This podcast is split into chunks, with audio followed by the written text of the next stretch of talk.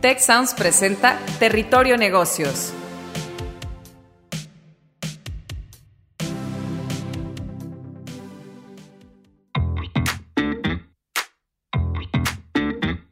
Bienvenidos a Territorio Negocios de EGADE Business School y la Escuela de Negocios del Tecnológico de Monterrey. Mi nombre es Jaime Martínez y hoy seré su guía por este espacio.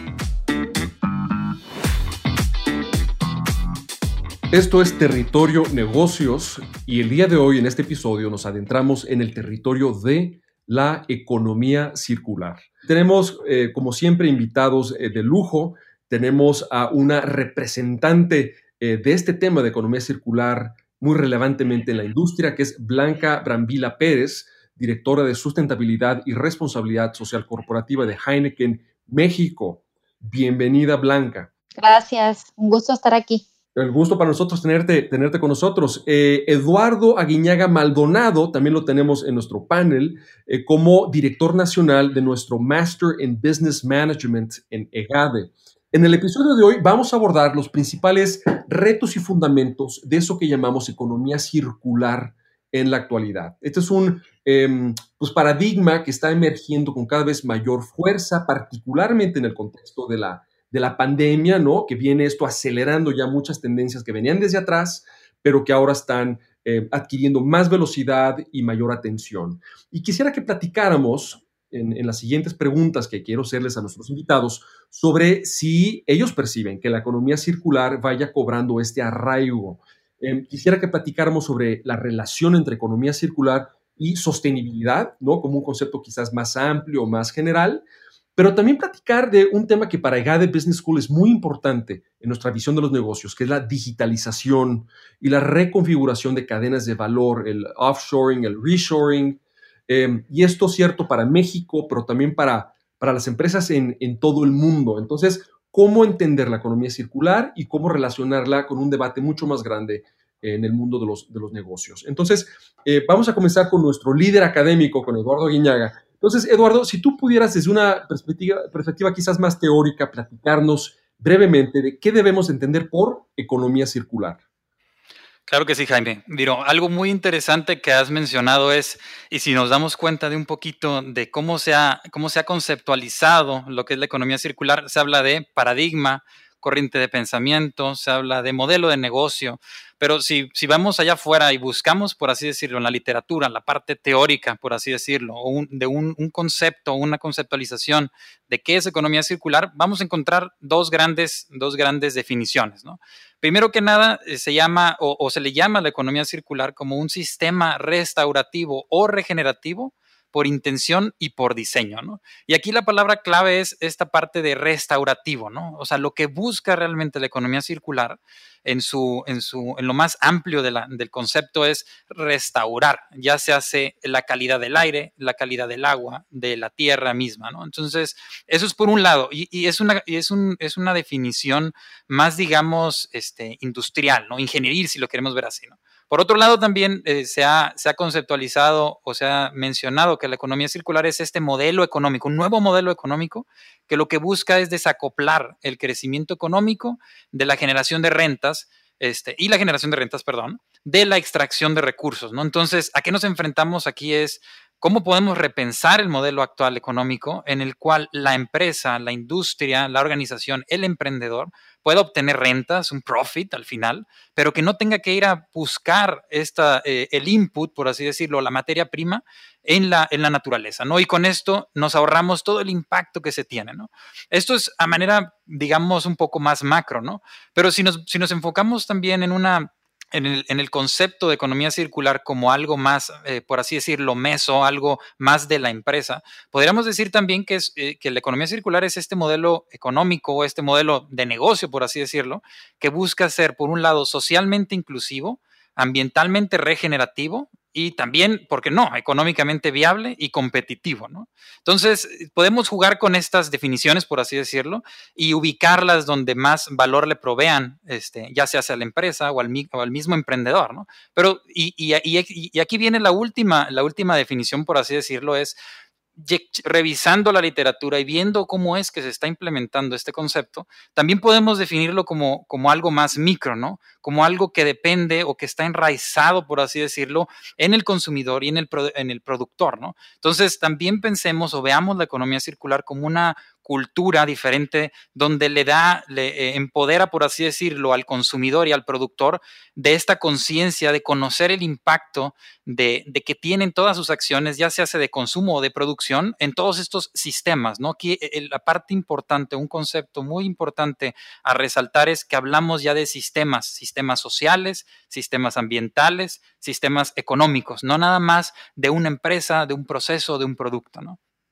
Eh, nos estás dibujando un, concepto muy sofisticado y muy amplio, ¿no? Desde el momento en el que estás hablando de un nuevo modelo o un sistema completo, Eduardo. Y me interesaría, pues, eh, platicar con nuestra invitada, con, con, Blanca, y hablando por parte de Heineken, cómo todo esto, bueno, se aterriza, porque al final del día, pues, tiene que ser aplicable al, día a día de una organización. Entonces, Blanca, si nos pudieras compartir este concepto de economía circular, cómo se está viviendo en Heineken y cómo su implementación, que estoy seguro que ha habido retos en ella, este, cómo, cómo las han vivido y, en fin, cómo han logrado la aplicación del concepto. Sí, la verdad es que el, el, cuadro, como bien dice, que nos pinta Eduardo desde la perspectiva más teórica, pues el reto siempre es, bueno, ok, esto es economía circular, esta es la definición y, muchas de las organizaciones que son las líderes en el mundo actualmente que están empujando estos temas, hablando por ejemplo de la Fundación Ellen MacArthur, justo en, eso se han enfocado, ¿no? En explicar qué es, en explicar el potencial,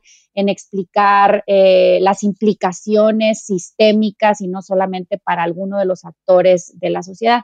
Pero luego el reto para, para los actores per se, para las empresas, para los consumidores, para los gobiernos, pues es entender, bueno, cómo se ve eso, ¿no? En la realidad y cómo se puede aplicar. Y ahí, en base a mi experiencia, y esto es, pues, eh, eh, desde hace, que se, ya van casi seis años, 2015 fue cuando en Heineken México empezamos a entender que había esto que se llamaba economía circular, que era esta última tendencia en el mundo de la sostenibilidad, que empezamos a entender y, empezamos a, y, hicimos el compromiso de decir, bueno, le apostamos a esto y, vamos a hacerlo dentro de, Heineken y, veamos cómo convertirlo en una realidad. En esa experiencia lo que yo he visto es, eh, para aterrizarlo en las empresas hay una de tres formas. Eh, yo veo empresas eh, que empezaron a, enfocar a, hacer una transición y a, tratar de entender los conceptos y aterrizar los conceptos en sus procesos y demás en un silo o en, un, en una área o en un departamento de la organización. Por ejemplo, eh, uno de los ejemplos que yo utilizo más frecuentemente es Renault. Renault como empresa eh, eh, pues que vende automóviles, tiene muchas líneas de negocio, una de esas es eh, la línea de baterías. Y entonces, al, momento de ellos empezar a trabajar en economía circular, lo que dijeron fue, nuestras baterías van a ser 100% eh, circulares. Incluso cambiaron su modelo de negocio.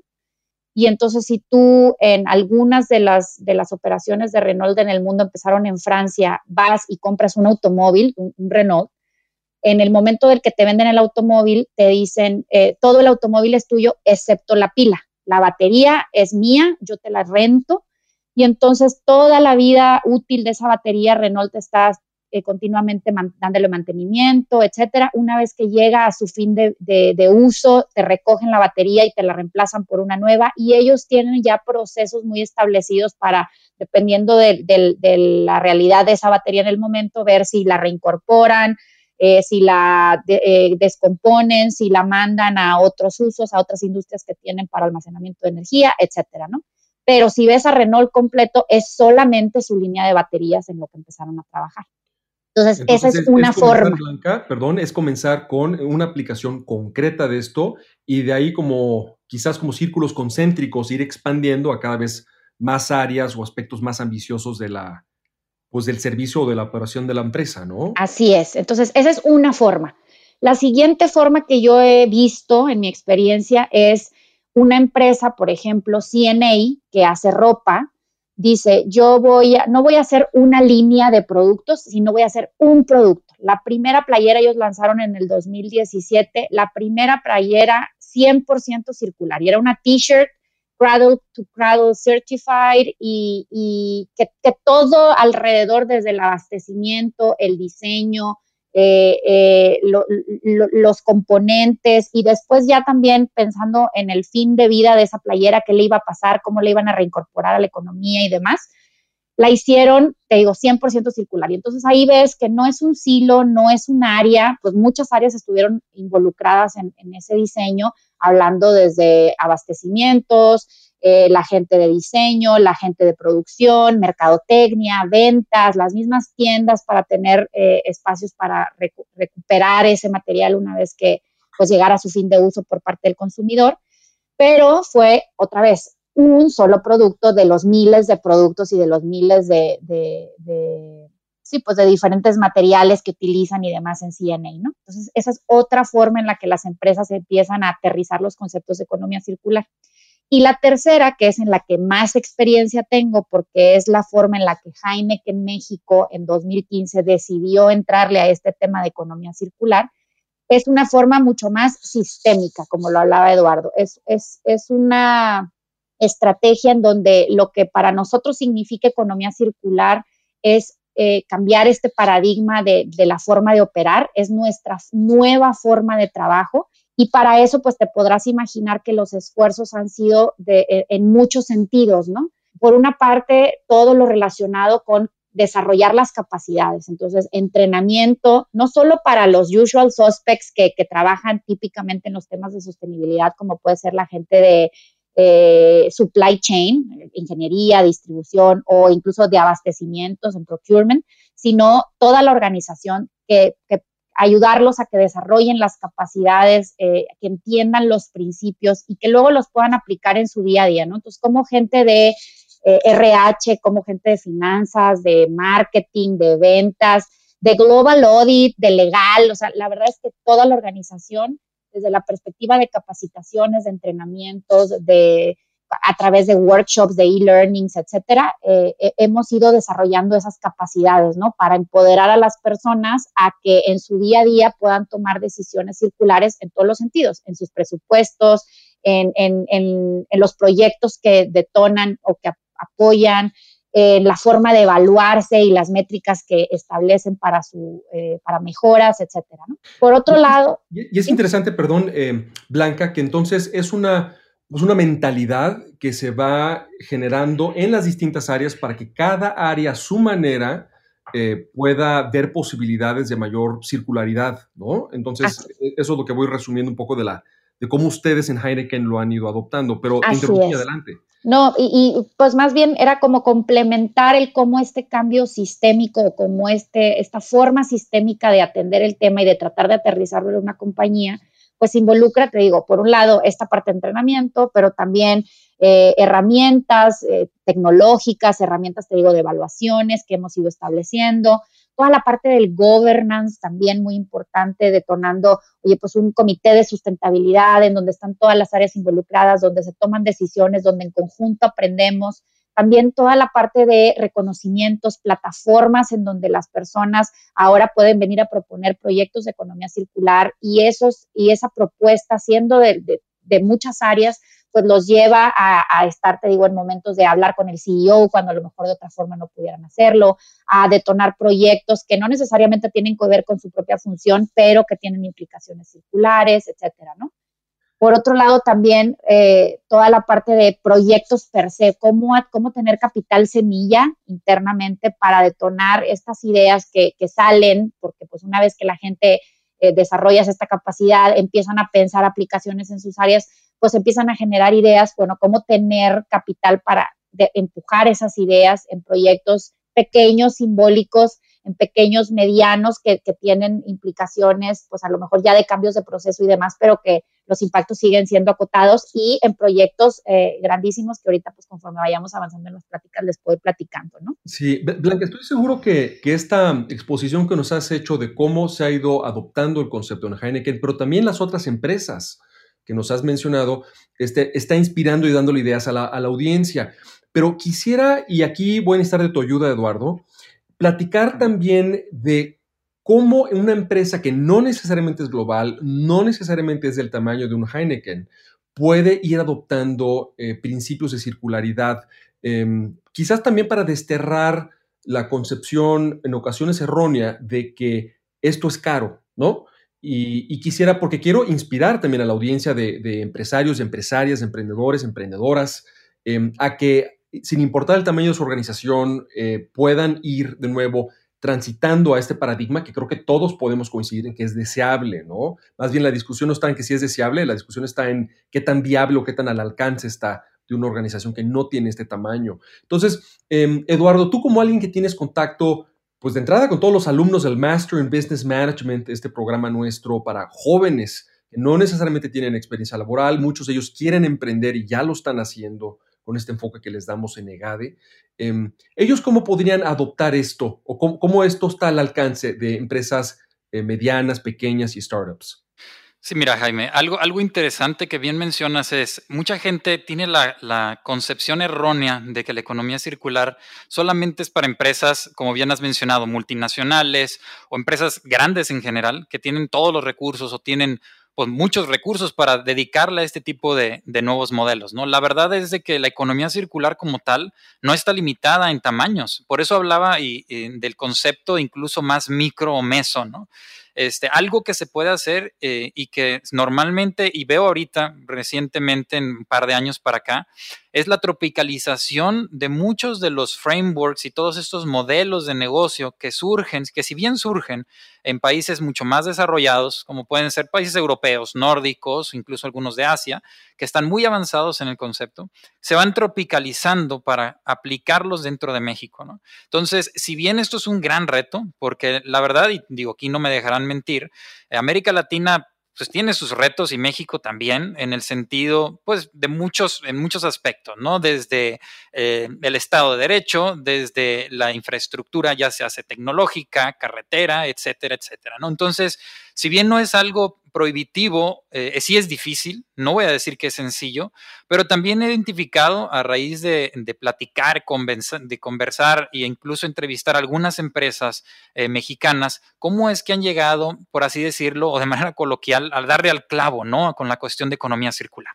Entonces, algo bien interesante es ellos, sobre todo estos emprendedores, tienen esta visión eh, circular, por así decirlo, eh, muy enraizada dentro del modelo de negocio y comienzan a apalancarse de estos principios, ¿no? Principios tan sencillos de entender como economía circular lo que busca es mantener productos y componentes en su máximo valor posible. ¿no? Entonces tenemos una serie de startups, por ejemplo. Eh, te voy a mencionar una, Bamboo Cycles, ¿no? que ah, generan o más bien producen eh, bicicletas eh, de renta y de venta este, utilizando bambú. ¿no? Entonces, por decir algo muy, muy específico, muy sencillo para la audiencia de comprender. Y lo que están haciendo es justamente aplicando algunos de estos conceptos de economía circular, traerlos a una escala menor, pero que ha sido poco a poco y con el tiempo, pues cada vez más exitoso. De igual forma, hay startups muy pequeñas, apalancadas de las tecnologías de información, el Internet of Things, por ejemplo, ahorita, que lo que buscan es eh, ahorrarle a las grandes empresas o empresas medianas este, lo que es el consumo de energía, ¿no? Por medio de sensores de cuestiones inteligentes, software, que está, digo, a la verdad es que está al alcance de cualquier ingeniero de sistemas de cualquier universidad de México. Solamente es la cuestión de tener ese mindset, esa, es, eh, tener, ser conscientes, les digo, del impacto que puede tener positivo del implementar todos estos conceptos y principios de economía circular en algo que puede ser tan pequeño como un software que puede desarrollar en un par de meses o incluso años, o hasta aplicarlo en empresas tan grandes como Heineken, ¿no? Y volviendo un poco a lo que platicaba Blanca, me gusta mucho lo que efectivamente ha hecho Heineken y, y, sobre todo lo, se puede resumir como Heineken ha sido exitoso en esta implementación porque ha creado las condiciones necesarias para que esto, para que estos proyectos que menciona Blanca y que probablemente más adelante nos platique, se puedan dar, ¿no? El cambio de la cultura, de la forma de pensar de, este, de los colaboradores, todo esto responde a una generación de este ambiente o de estas este, estructuras de incentivo, al final condiciones que hacen que esto florezca, ¿no? Y que es el reto que, que, que se tiene tanto para estos emprendimientos basados en economía circular, si lo queremos ver así, o incluso para las pequeñas y medianas empresas, ¿no? El, crear estas condiciones es, es, más complicado a veces, pero no es imposible. Y estaba yo pensando eh, cómo la, la aplicación de la economía circular muchas veces puede ser una invitación en las organizaciones a platicar y trabajar con expertos externos, organizaciones de la sociedad civil, eh, investigadores, ¿no? En temas ambientales, por ejemplo, para, pues, este, articular este tema eh, de la circularidad. Entonces, eh, Blanca, en el caso de Heineken, ¿ustedes han tenido experiencia trabajando con actores externos? Y si sí, ¿qué nos pudieras compartir sobre, sobre estas alianzas externas y este, pues, liderazgo colaborativo? Sí, no, la verdad es que la economía circular, como bien lo dices, no solamente es una invitación a la colaboración, la colaboración es eh, base fundamental para que los, los, realmente una transición hacia la economía circular se pueda dar. ¿Por qué? Porque se debe de entender que el cambio debe ser sistémico, no puede venir solamente de una persona, de una empresa, de un emprendimiento, de, de una parte de la sociedad, porque todo pues está interconectado, ¿no? Entonces, en, nuestra experiencia, la realidad es que, claro, empezamos nosotros con estos compromisos hacia el interior de la compañía, empezando obviamente con lo que puedes controlar con tu Tier One, ¿no? Como le llaman, pero poco a poco nos hemos ido eh, enfrentando a que poder dar soluciones, pues involucra colaboración, por ejemplo, con proveedores para poder desarrollar las tecnologías que nos puedan dar el servicio para revalorizar algunos de los desperdicios que no tenían en su momento una aplicación hacia afuera, ¿no? Tenemos casos, ejemplo, por, te podemos nombrar proyectos. Eh, eh, uno de los desperdicios de la industria de la cerveza, sobre todo una industria como una empresa como nosotros, en donde pues un gran porcentaje de nuestros empaques es retornable, eh, es algo que llamamos sopa de etiqueta, ¿no? Todas las botellas que regresan a nuestras plantas, al ser lavadas, se, pues, una de las salidas de ese proceso es la etiqueta que viene pegada, ¿no? Y esa sopa de etiqueta que venía pues con algunos este, químicos y demás, típica, era algo que no se reciclaba, era algo que de lo que teníamos que mandar a los, a los, a los basureros y demás hace algunos años, empezando, como bien decía Eduardo, a, generar este ecosistema y estas condiciones para que eh, empleados de diferentes áreas, incluyendo abastecimientos, eh, empezaran a, pensar en ideas alrededor de estos temas, pues hubo una persona dentro de Procurement que lidiaba con, este, con esta salida del proceso, este subproducto de sopa etiqueta, y se le ocurrió ver si con uno de los proveedores que ya teníamos algunas actividades podíamos trabajar en encontrar una solución para este proceso, ¿no? Oye, y, me tienes en suspenso, Blanca, me tienes en suspenso con qué hicieron con la sopa de etiqueta, ¿eh? Pues mira, así se hizo, se hizo todo el proceso y terminó siendo que la sopa de etiqueta ahorita en todas nuestras plantas, que son siete en México, se reciclan tanto como papel reciclado como estos cascarones de huevo, donde las tapas de huevo, en donde pues en los supermercados compras el huevo, porque la necesidad de, del tipo de material no tiene que ser de tan, de tan alta calidad, ¿no? Por así decir. Entonces, pues eso solo lo pudimos hacer al momento de colaborar hacia el exterior con proveedores. Y así tengo miles de ejemplos en pequeña, mediana y grande escala que te demuestran el, la necesidad y, y, cómo la colaboración es base fundamental, ¿no? Para poder empezar a hacer estas transiciones increíble. Y con eso eh, conecto con algo que explicaba Eduardo al principio del podcast, que es este concepto de regeneratividad. Em, cómo, pues, no solamente aspirar a tener una huella de carbono cero, idealmente, o un impacto ambiental cero, sino incluso dejar las cosas mejor que como las encontramos, que curiosamente es un principio que como individuos, pues todos entendemos muy bien, ¿no? Deja las cosas idealmente mejor que como las encontraste, pero que todavía a nivel empresarial no logramos encarnar tan plenamente como se quisiera. Una, y esta es una pregunta para cualquiera de los dos o para ambos, ahora sí que quien quiera tomar primero el micrófono, una empresa de cualquier tamaño que quisiera comenzar con la adopción de la economía circular, ¿qué metodología o qué herramienta de diagnóstico pudiera aplicar para identificar por dónde empezar estas acciones de pues, mayor ecoeficiencia, por así decir? Si quieres, Blanca, inicio y tú le das continuidad porque tuvimos el placer de trabajar juntos. Eh, una, una de las, de, yo creo que, y desde, desde la perspectiva tanto académica y con un una, una, visión un poco también empresarial de cómo es que se pone en práctica esto. Allá afuera hay diferentes, o sea, se han estado creando modelos y formas, unos este, assessments, por así decirlo, de circularidad, ¿no? Algunos de los primeros que surgieron este, eh, a inicios de, de, de, esta década, bueno, de la década pasada más bien, fue este, el modelo Resolve, que prácticamente lo que busca es establecer estos principios eh, que hacen eh, mención de la economía circular, pero identificando diferentes oportunidades dentro de la empresa, o sea, ya sea para la empresa o para el emprendedor, en cómo puede detonar o explotar este, estos principios de economía circular, pero de una manera muchísimo más enfocada, ¿no?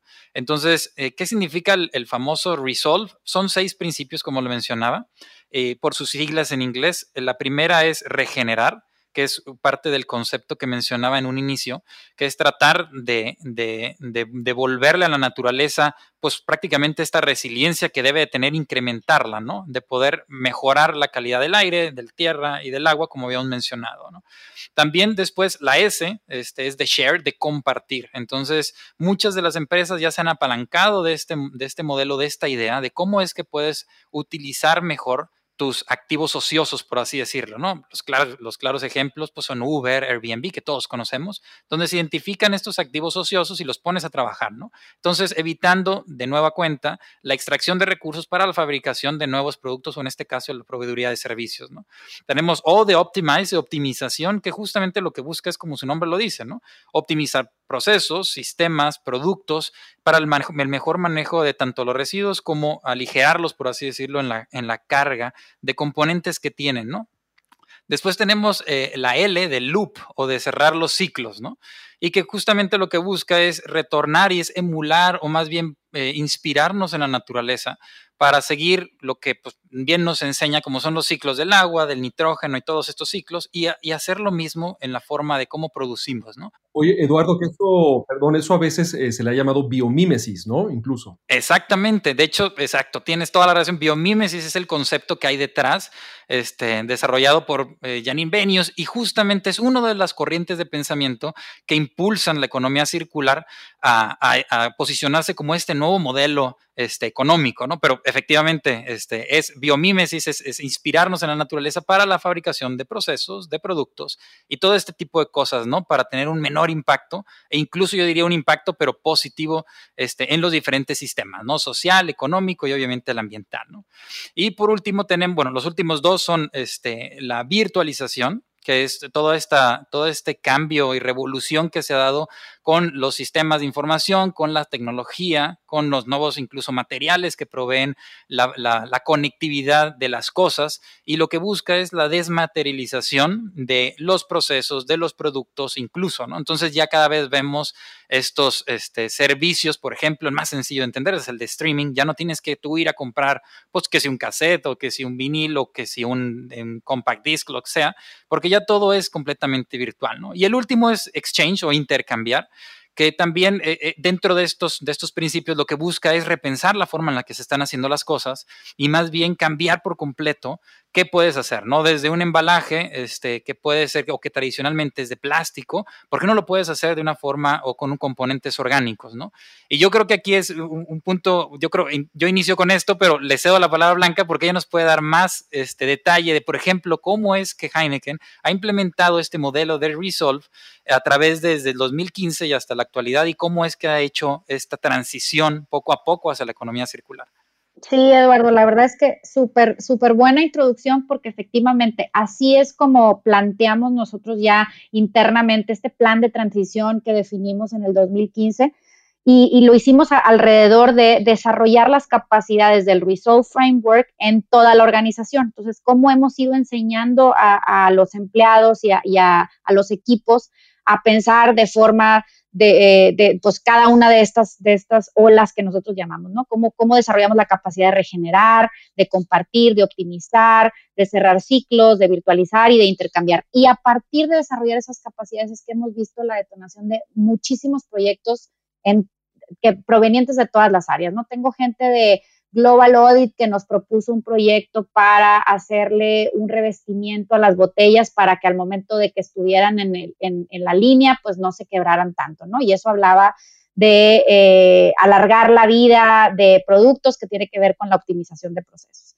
Tengo gente que está en legal y que ahorita está detonando proyectos de virtualización en donde dicen, oye, pues yo lidio con miles de contratos al año que típicamente imprimiría y mandaría a firmar a cada persona. Ahorita, en lugar de comprar más impresoras y más papel, lo que hicieron fue invertir ese dinero en desarrollar una plataforma en donde ahora ya todos eh, manejamos nuestros contratos, incluyendo nuestros contratos de, trabajo y nuestros recibos de, de nómina, etcétera, más obviamente todos los contratos que tenemos con los miles de clientes y demás de forma virtual.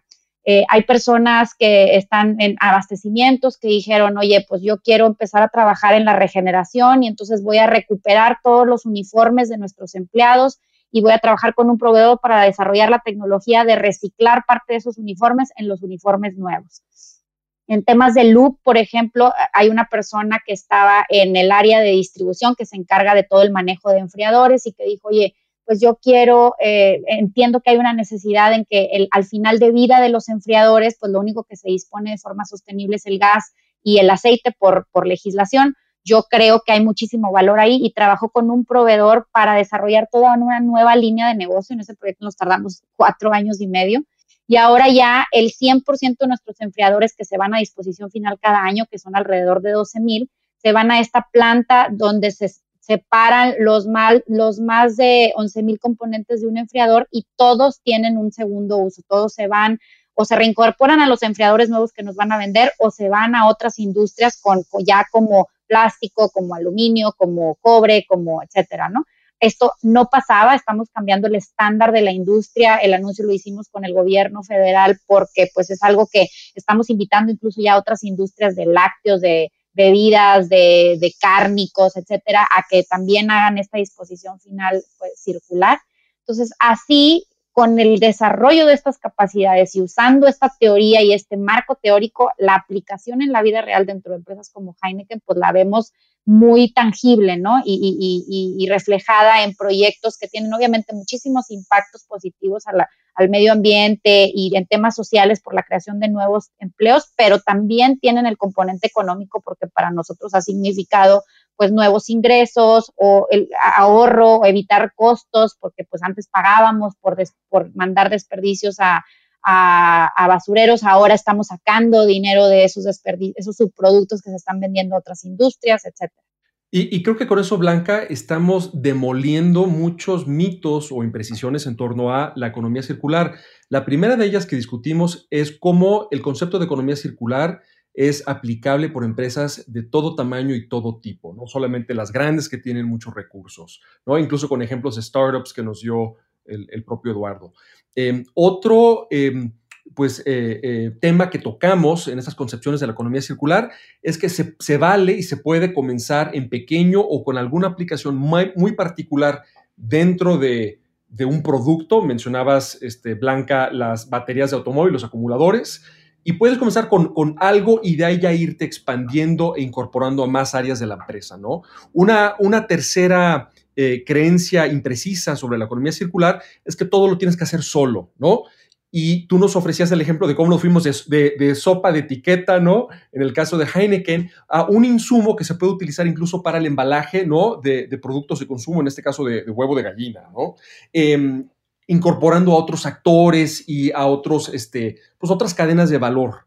Y por último, que la economía circular y su adopción no es únicamente un costo, un pasivo, un gasto por el bien de la ecología o el bien de la humanidad, sino que sin duda lo es, pero que también puede ser una fuente de ahorro y de mayor competitividad y una palanca y un combustible para la digitalización, esa transformación digital, esa innovación constante que estamos eh, buscando en las empresas. Y me encanta porque algo eh, que a mí me gusta mucho cuando platico con audiencias empresariales es decir que em, muchas veces como empresarios y como líderes, las dos cosas que a veces más falta nos hacen son eh, imaginación e inspiración. Imaginación para ver nuevas posibilidades más allá de la rutina y la inspiración para creer y ver que sí, sí son alcanzables esas nuevas ideas, sí se puede transformar y, cambiar radicalmente y adoptar nuevos eh, paradigmas. Entonces, pues con eso quisiera eh, cerrar y agradecer a nuestros dos invitados de, lujo en este episodio.